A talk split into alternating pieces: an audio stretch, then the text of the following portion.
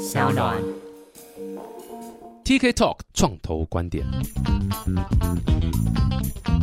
Hello，大家好，欢迎回到 TK Talk 创投观点。这一集是延续上一集的，还是 Uni Papa？你需要个爸爸？呃，不是啊，是独特的爸爸连恩尼逊的这个发源的这个 Uni Papa 设计台湾品牌的创办人 Jimmy。嗨，大家好。刚刚上一集讲了很多，就是啊，为什么做 Uni Papa 啦，然后你的一些过去的经验啊，然后导到你现在做这个特殊的这个商模。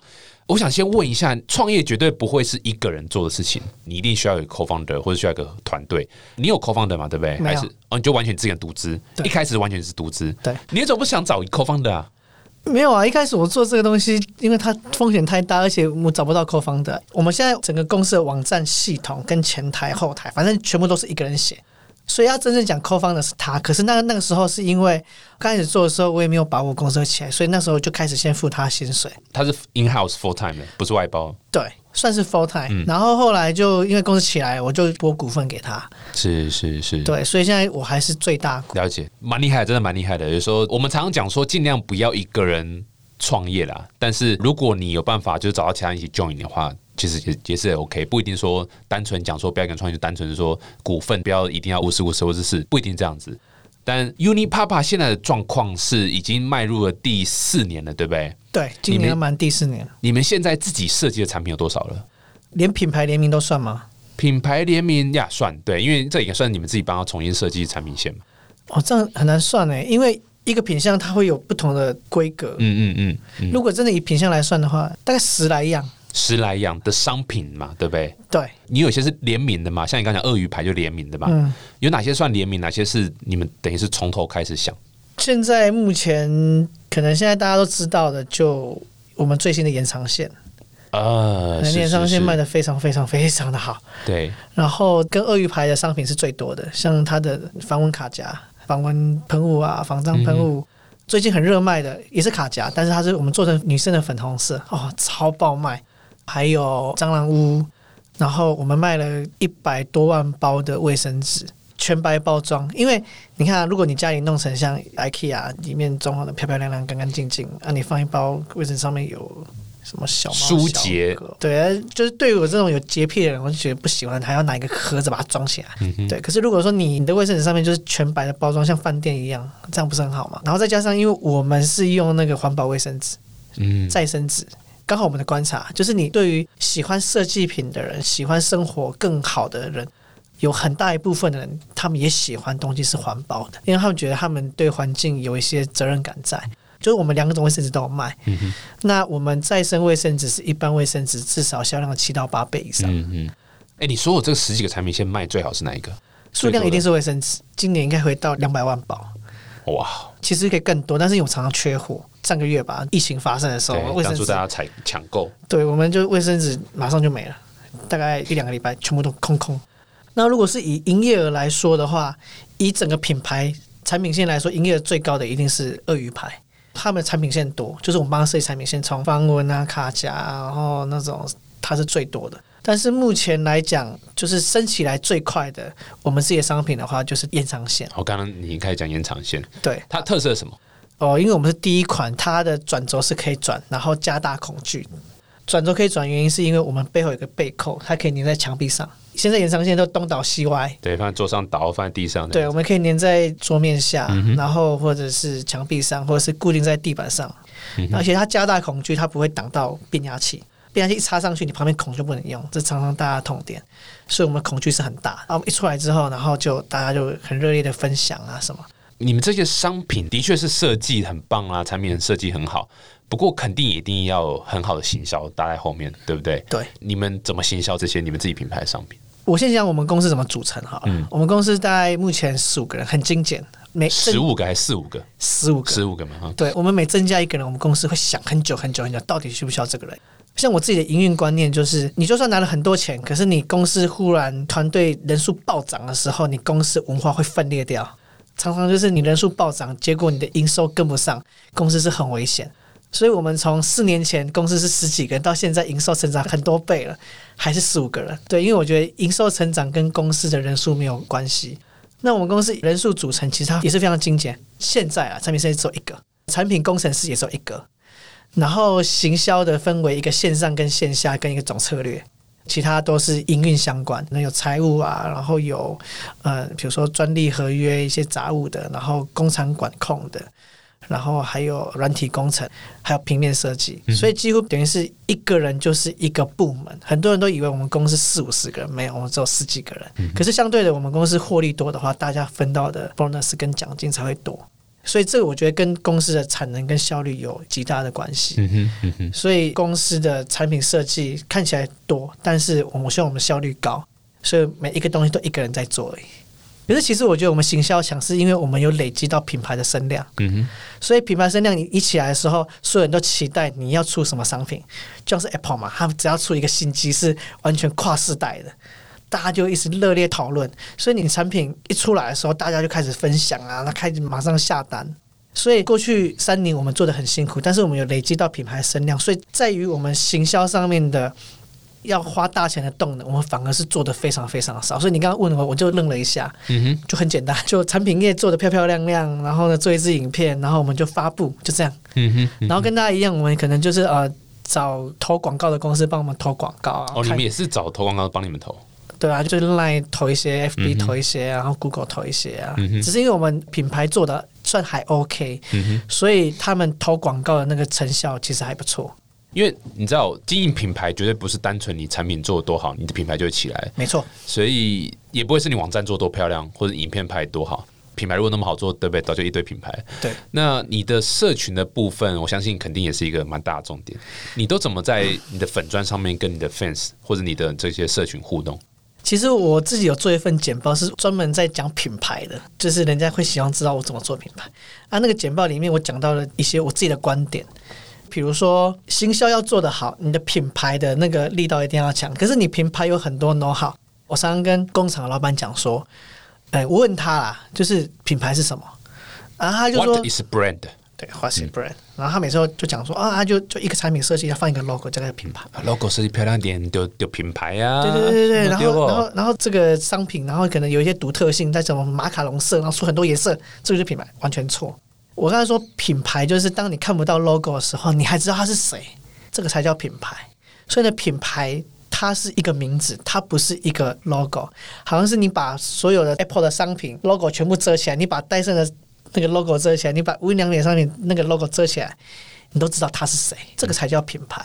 那你品牌做出来的时候，你根本不用放上一个 logo，它就是最好的行销了。嗯哼，对，然后再来就是品牌一定要有迷人的故事。嗯，所以我在社群上面，我一直不避讳去讲我个人的私事，比如说去讲你去那里认识新的女生啊，然后也可以啊。像我前阵子我们在居家工作嘛，就是因为疫情的关系，那我就把我房间的照片，然后全部拍细节，然后桌面上有什么东西。抽屉里面放什么，然后跟床头柜还有保险套啊什么，我就全部把它拍出来。来看的那个粉丝就非常非常多，然后大家就还蛮热烈的。我常常会把一些，比如说我做了什么事情，然后我一些心情啊，都分享出来。因为我觉得品牌是人在沟通，你不是一间公司在每次讲的自己很高大上，然后再跟用户沟通，这一点很重要。所以大家现在我偶尔走在路上，像上次我去一个停车场停车，然后那管理员妈妈她就说：“哎。”你是不是那个卖卫生纸的居民？你少在那里，这个你不要学学那个荒谬大师，真的真的真的，你不要编故事哦，真的真的 太夸张哦，这个是真的，是是是，对，我就有一次印象很深刻，编故事都说这是真的，对，我在付钱的时候，他就讲，他说你们的卫生纸很有名，然后我就觉得很开心，就是在路上曾经被认出来，大概有几次这样。啊，像比如说你今天讲四八六，他走在路上，大家也知道谁，或者是 T T 眼的老板。像我自己有在观察，说其实老板本身就是一个品牌。嗯，比如说你讲 Apple，一定讲到贾博士啊，Cook 叫那生衣服啊，然后讲到日本的品牌无印良品，可能有深泽直人啊、云岩斋，然后小米的谁谁谁，阿里巴巴的马云。所以对于我来讲，品牌一定要有一些人，然后他们来主导整间公司的历史。而且品牌跟行销是，你看一部电影好了，如果直接跟你讲结局，比如说你看复仇者联盟，跟你讲结局，他们赢了，没什么好看。可是人家知道你这品牌的故事到底是什么，所以呢，你不管遇到任何的挫折，遇到任何的困难，或者是你怎么样怎么样怎么样，就是以自己最真诚的方式去表现给用户、你的粉丝、你的消费者，他们是会认同。像是我之前常常讲的，有一家公司，它产品还没卖，然后那个订单都满了，新公司它新宇航空，对，虽然它最近比较衰一点，对，可是它飞机就是还没开始飞的时候，那个张国伟他就说。啊，我都无聊啊！啊，再去咯，已经无代志，甲阿妈去打太极啊！啊，毋知欲创啥，我人生就很寂寞嘛。他把他最真实的人生那一面讲出来。然后就是他有什么被赶出的二公子还是什么之类的，对，所以他很真实的去跟社会大众去表达出他的人生就是这样，那想要做更好的事情，所以大家知道他的故事之后，就很愿意去买他的单，对，所以对于我来讲，社群行销跟品牌，他们就是在讲你的人生故事。嗯，这也是刚有点想顺便侧面了解，就是说大家都说台湾很难做品牌，很难做品牌，你怎么看这句话？我想台湾做品牌哦，我自己觉得说，大家都以为，就我刚刚讲品牌，好像你冠上几个冠冕堂皇的字眼，这个叫品牌。你看很多那种科技公司啊，他们只只会讲好的，然后我们公司多伟大，我们公司什么科技创新，什么创造，你就直接讲是哪家公司，没没关系。科技沟通都这样子啊，通 都这样子啊。对啊，你看你现在讲到 Apple 的时候，大家全部都知道说，哦，贾博士被赶出家门，然后以前他快要倒闭了，快要破产了，全部都知道故事。可是你讲 S HTC 讲阿素斯，你可以听到什么故事出来？嗯，没有。跟星宇航空，你知道他是被赶出家门的二公子，所以这个才是一个迷人的故事。嗯，所以你意思是不是说，其实少了一点人性，还有故事？在后面反而变成就是很 focus 在我产品多料，我设计多好这种感觉。对，因为我觉得有些社群是这样，它就一泼起来，然后忽然没了。可是品牌就是说，你你今天一泼，可是它会后面会慢慢的一直去累加起来。那台湾很多品牌，它可能尝到一点甜头哦，我觉得下了广告，哎，这一波卖的好，然后就继续再下产品。可是我要问的是，你的社群你在卖的是品牌，还是卖的是你的商品？你卖品牌跟卖产品是不一样的逻辑。可是你要经营社群，你台湾要做品牌的话。它的行销一定就是你要有耐心，稳扎稳打，一点点讲出你公司的故事，你的产品线才会细水长流。那台湾的大部分的产品公司，你在做行销社群的时候，都是哦，我这个东西功能多好，功能多好，对它也许一波，可是很快就会没了。嗯另外一个做品牌很常见会做一件事情，就是会开实体店面，对不对？很多线上的全部也都开了线下实体店面。听说贵公司也不例外，曾经开过一间呐，对，后来收起来了吗？收起来了。那为什么会想开呢？后来为什么收起来？因为一开始是富锦树的 J，嗯，然后他说要空一间店面嘛，然后说云林爸爸要来开一间在那个富锦街那边。我想说好啊，就开一间。可是那时候其实我们也没有想太多，而且那时候我们商品线还很少。所以去开的时候得到一些经验，就是说也不能赚多少钱，然后顶多打平，或者是这个月赚一点，这个月亏一点。我们公司也是弄得人要麻烦，因为你还要进货、铺货，还要店面管理，它的效益反而很低。可是我们从那店面才知道说，其实我们东西更适合进去。举例啦，比如说像大润发、特利屋啊、家乐福，因为以平效来说，我们在那边更适合做生活用品，因为大家家家户户都买得到。所以，我们一年合约到期的时候，我们就没有继续签。然后，反而是香酥的富锦店的店长，现在是我们最厉害的一个实体店的窗口，由他来负责所有的，就是线下的实体的这个通路吗？就外部通路，现在大部分团购啊，什么都他在处理的。理解。而且你们商品放在家乐福这种大卖场的话，辨识度应该蛮高的，对不对？对。我们最近在大润发上面有放，大润发对我们很友善，他就给我们一整区，从地板到最上层，全部都摆满我们的。Interesting。他们来找你们谈吗？还是你们找他们谈？他一开始是找鳄鱼，他说：“哎，鳄鱼为什么你们有这么漂亮的商品？那他们也想要进货。”后来鳄鱼就找我们一起去开会，那我同事他们就谈到了还不错的条件，他对我们也很好，所以呢，在全台湾大润发所有店里面都看到 Uniqlo 的一个大型专区，哦是专区啦，这样品质也会比较保障，对不对？对，所以我们现在都是希望以专区为出发点去进行，我们不要一个柜，然后上面就是很多商品，然后放几个东西在上面，也不希望这样。通常大家想到这个专区，第一个想法就是哦，这个很贵，要么就是租金很高，或者要抽成很高，所以很多人不想做这件事情。可是听起来，他们其实卖大卖场也蛮希望你们进驻去改变一些事情，对不对？其实他给我们条件超级的好，这个真的就很不避讳的说，就是因为我们品牌，他们有看到我们的能量在哪里，再加上我们在网络上销售的很好，是，所以呢，他就是一放进去的时候，吸进度就很高，而且也跟我们公司策略有关系。我们在通路上面，其实一开始有想要进大通路，有去谈。可是我发现说，其实你刚开始你还不有名的时候，你的条件其实不好。可是我们现在就变成是比较佛系在做业务，人家来找我们谈，我说可以啊，那条件我们开。当然，条件我们开的情况下，一定是我的品质跟我的能量一定要是超好的。比如说，你的大卖场上面你要卖 Dyson，你要卖 Apple，你要卖无印良品，一定都是双方去谈，因为这个品牌能够为这个商场、这个卖场带来更多新的客源，或是新的销售的力道。那如果说你没有这样子的能力的话，基本上你就是在求通路。酷诶。另外一个我们也是非常非常好奇，想了解的一块方向就是募资啦。哎呀噔噔哎呀你们一开始独资对不对？你全部你自己的钱，你刚刚有提到，对，但是不太可能就是自己的钱就可以一直帮做大嘛，势必还是有可能还是要考虑外部的钱。你什么时间点开始考虑外部的钱，然后后来拿谁的钱？好，这要讲故事嘞。二零一六年我们一开始上线的时候，在网络上就有一点声量，可是那时候还是赔钱嘛，不可能一开始就赚钱。刚到年底的时候，我们就被邀请去参加那个数位时代创业小聚的一个什么年度新创大赛 Mi Mi Taipei 对对对对对年底 Mi Taipei 的大赛，那还蛮幸运的啦，我们就拿到第二名啊。第二名的情况下，我们就直接进入 AMA 了。然后在那个同时呢，因为我们有新闻爆出来，刚好那时候学学文创的徐丽玲徐董事长跟她的老公就是林波石林总裁，他是台波总裁，他们看到我这个故事，所以呢，他们就说，哎，想要来认识一下。而且那时候在大过年在初二的时候，就问我说，他们有空可不可以见个面这样。初二不是应该回娘家吗？所以他娘家是在你家附近吗？没有没有没有，他真的就是很急迫想要跟我见面，所以那时候我在小年夜的时候，他就联系上我，他就突然就是密我，他就说他马上就想要见面啊，我就很感谢他们愿意这样子。那一天谈就是说他第一次看到有这样的商业模式出来，就是免费帮人家设计，然后做销售这样，然后后来他就投资了我们一点点钱，多少钱？八位数了，八位数了，个十十百千万十万百万千万亿十亿百亿千亿，对啊，大概千万啊，千万等级。嗯，但是也差不多没有到好几千。假设有个天使突然就是说哦一千一千多两千这样子来帮忙你，那时候就觉得很感激。可那时候我犯了一个很大的错误，怎么了？就是我钱拿到之后，我觉得哎就去买买车了？没有啦，我那时候就觉得说哎我们公司可以发展，所以那时候跟所有新创公司老板一样，可能我会开始增加业务部门。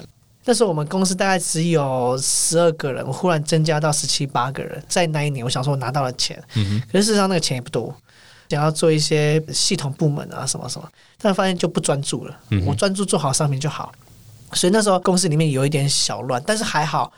我没有到忽然暴涨到好几十个人，只是多几个人出来。可是你知道，一个人他年薪假设七八十万，你多了七八个人出来就好几百万。他如果你没有增加这样的营收出来的话，其实他风险很大。所以我们在那一年呢，就是还没赚钱情况之下，又多了这一些人，那营收只有几千万的情况，还没有到那个比例的情况之下，就很吃紧。然后后来就是因为这也算是我的错误啦，我本来是说要协助学学去开发一些系统，但发现其实我们能力真的不够，所以最后我就把学学的股份再买回来，因为对学学还蛮抱歉，因为我们没有办法做到一些承诺，这样非常非常友善。你用对你很友善的价格买回来，对，对，可是我也没有这么多钱，所以刚好那个那个时候身上也没什么钱，刚好就是有另外几个也是私人的老板，他们就哎欣赏我这个人，或欣赏我们这家公司，所以呢，突然就多了几个股东出来。就那时候可能隔月发不出薪水，就有一个人他就说你欠多少？我说啊，可能隔天还要发个两百万，他就说那明天我先给你三百万。我说哇，这么他说因为我觉得你的商业模式、你的产品是很值得信赖的。嗯，嗯这样，所以基本上我觉得后来厉害的投资，他们就只是看人跟你嗯的大方向。那我觉得一定要帮所有听众朋友问一个非常重要的问题：去哪里可以认识这些人？哎、这我想这个真的就是缘分，是是是，对，就大家互相牵来牵去，而且一定是这样，就是说不可能马上就遇到。你可能说哦，我你有没有认识的人可以帮忙一点，帮忙一点，嗯嗯，这样，然后就多认识几个人，然后大家听听听听听，然后刚好就一个是朋友介绍，第一个就是忽然帮忙的那几百万是是朋友介绍，朋友介绍，可能是某个长辈，然后他也都不认识你，然后只是看过你的故事，然后突然就就，当天才知道，然后当天才认识你，对。然后就当天就愿意掏钱，对。哇哦，OK，哇哦，他也大我没几岁，可是他很会赚钱。他有投资过电动马达厂、在很久很久以前。是那后来就是电动机车跟汽车开始崛起，他赚了好几百倍，感觉他投资的眼光也蛮特别的。是他说：“哦，你们做民生用品这种是很低风险的产业是，是，然后再加上很有热情，他就很愿意出手帮我度过这个难关。哇塞，这真然后的太酷了。再加上他对我也很好，因为投资就牵扯到估值嘛。那他说，以他投资的角度，他看的根本不是占多少趴，而是他投进去的钱之后可以有几倍的回收。所以那时候他跟我说，你估值越高越好，但是不能高到一个很夸张。因为那个时候我就估值想要开一个让他去砍，可是他什么都没砍，他说嗯这个可以还好。当然我不是开什么几千万美金是那一种，是是，对没有这个可能要说明一下，就是我丢的钱到时候后来多少几倍回来，它最终还是回到估值，因为这个数学问题，就是你估值多少会影响到你占爬数，那你占爬数就会影响你到时候回收的钱多少，所以真的实际上来看，你钱丢进去给哪里多，还是要看估值和爬数。那另外一个是估值如果太高，其实对大家都不好，对你也不好，对他也不好了。那因为你还要募下一轮嘛，下一轮其实估值太高的话，可能下一轮会很难募。对，他也说太低不好，因为他有投过那种，他估值一开始很低，所以呢一开始天使就占了好几十趴。对对，他说那个东西基本上对于后面团队经营就没有没有意义了，对对，所以呢，他叫他投进来，他说三百万可能占个个位数的趴数，他觉得这样就可以。OK，嗯，对他也不是说哦，投三百万就要占给你十趴二十趴，没有，他就说好，三百万可能占个，举例啊，就会占个两趴三趴，一趴，他说这个就可以了，这样就够了。因为他就说你真的再高上去，你三百万占个五趴十趴，这真的对你们几千万营收的公司其实很不友善。是是是，对，所以呢，我也蛮感激他。然后呢，后来早期还有一些贵人、一些天使，他们也都是同意这样的做法。嗯哼所以我的估值就是依照，比如说，好，我觉得我一定在这两年之内，我一定可以做到多少营收，然后以那个营收来作为估值这样子，嗯他们都是同意。嗯要不然你现在营收你去换算成估值，那其实。就是一下就没了，所以呢，不能太低，也不能太高，所以他就说我有把握的金额，比如说那时候我觉得我们公司做到一亿营收一定是可以的，百分之百，因为那时候我们才刚做就几千万呢，然后再像我们毛利真的是还蛮高的，所以他就说好，你用假设你一亿的营收去算，像我们的毛利率是五十趴左右，五六十趴算很高，那一亿的五六十趴的毛利率来讲的话。然后赚钱的公司，那你这个等级去算估值，我就算给他们看。他说 OK，这个没有问题，因为他们投资金额其实更大，所以他们投资这个小钱，你有创造一家营收可以到达一两亿以上的毛利高的公司，他们觉得嗯还蛮不错的。所以这一轮就是你最近的这一轮，没有最急的时候，大概是在将近两年前左右，那时候最急就是要把一部分学学，就是我对学学很抱歉的，把他们买回来之外，然后还有紧急的薪水钱，然后后来还有一个老板，他投的金额比较大。但是他可能财力比较雄厚一点，所以呢，他就很帮忙的把我需要的钱跟学的全部都买下来，然后也按照我的估值去投资，然后合约也超级简单，两页而已。对，就是哦，投多少钱，然后占几股，就这样子，理理论上也是普通股，没有任何特殊权益嘛，哈，就是完全没有。有董事其次吗？没有没有，OK，非常非常简单。可是因为我觉得我们的股东都非常相信我，所以我们公司他投完之后发展就很快，我们很快就有几个月都是开始在赚钱了。嗯哼嗯哼，对，所以呢，你一投进来之后，有几个月开始在赚钱，虽然还不是年度赚钱，可是你已经看得到那个赚钱的曙光了。那今年状况又更好，对，所以他们就是完全没有任何的疑虑。然后我们一年只开一次股东会，是然后他们就看到哇成长曲线，咻这样子，嗯然后公司也没有什么风险。然后后来也被一些集团看到，像特力集团，有一次他们的老板找我去开个会嘛，我想说是不是要卖我们东西，然后聊聊，他说想要投资，但是那时候我们没有缺钱。但是我觉得像特力集团，它投资其实对我们来讲也是有一点点加分，所以就让他投一点点，是是是对，是就是比例很低这样。是是，然后我们的供应链也投一点，鳄鱼牌也投一点，所以像我现在我个人啊，就是我大概还有八十趴左右，嗯然后其他的可能就是比如说比较大的股东，他可能占一半左右，一半多一些，然后剩下一点一点一点，全部都是来自不同跟我们合作很好的供应链。嗯哼。这样的话，他绑住，我也绑住他。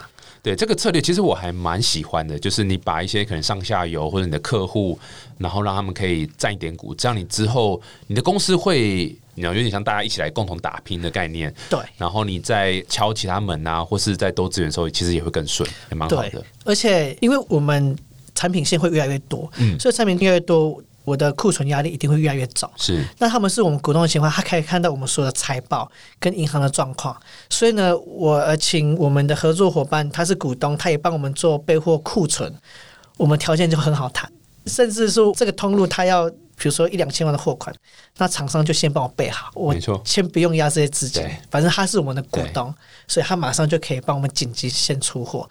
所以我的策略就是说，我个人再加上团队，因为我有分给团队，我私人的大概是八十趴左右。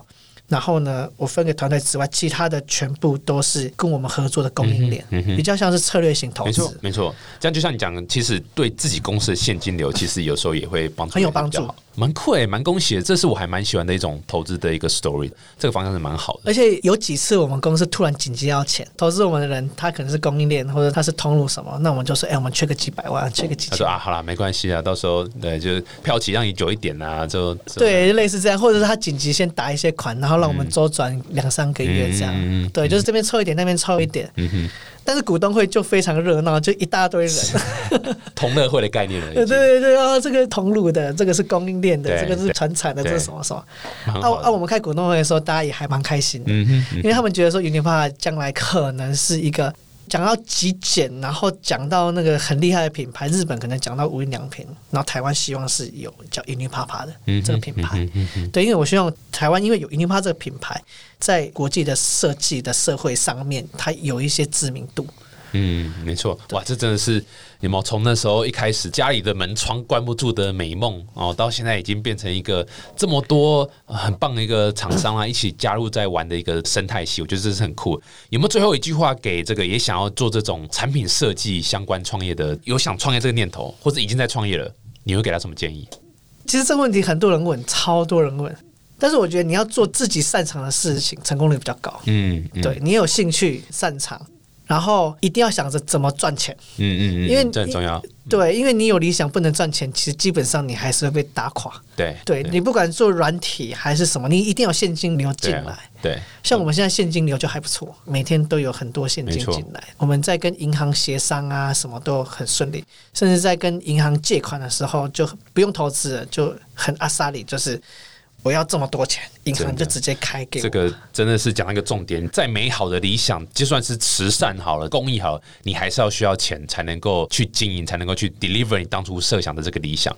我想创业要做的很谨慎。嗯，我们公司就是，就算我们有假设今年有一亿以上的投资进来，我们公司顶多再加两三个人而已，是是我们，不会去从二十个人忽然跳到八十个人，那是太危险了。一步一步踩稳啊！再次感谢 Jimmy 来到我们这现场，分享他这个 Uni Papa 的这个整个创业的故事啊，还有经历啊。如果有人还想再知道 Uni Papa 的话，有没有什么地方粉砖吗？对，粉砖就粉砖，就打 Uni Papa 就有了。对，粉砖上面问就可以了。好，太棒了。然后，如果喜欢我们的节目内容的话，欢迎下载上浪的 App 订阅 TK Talk。再次感谢 Jimmy，谢谢，我们下次见，拜拜，拜拜。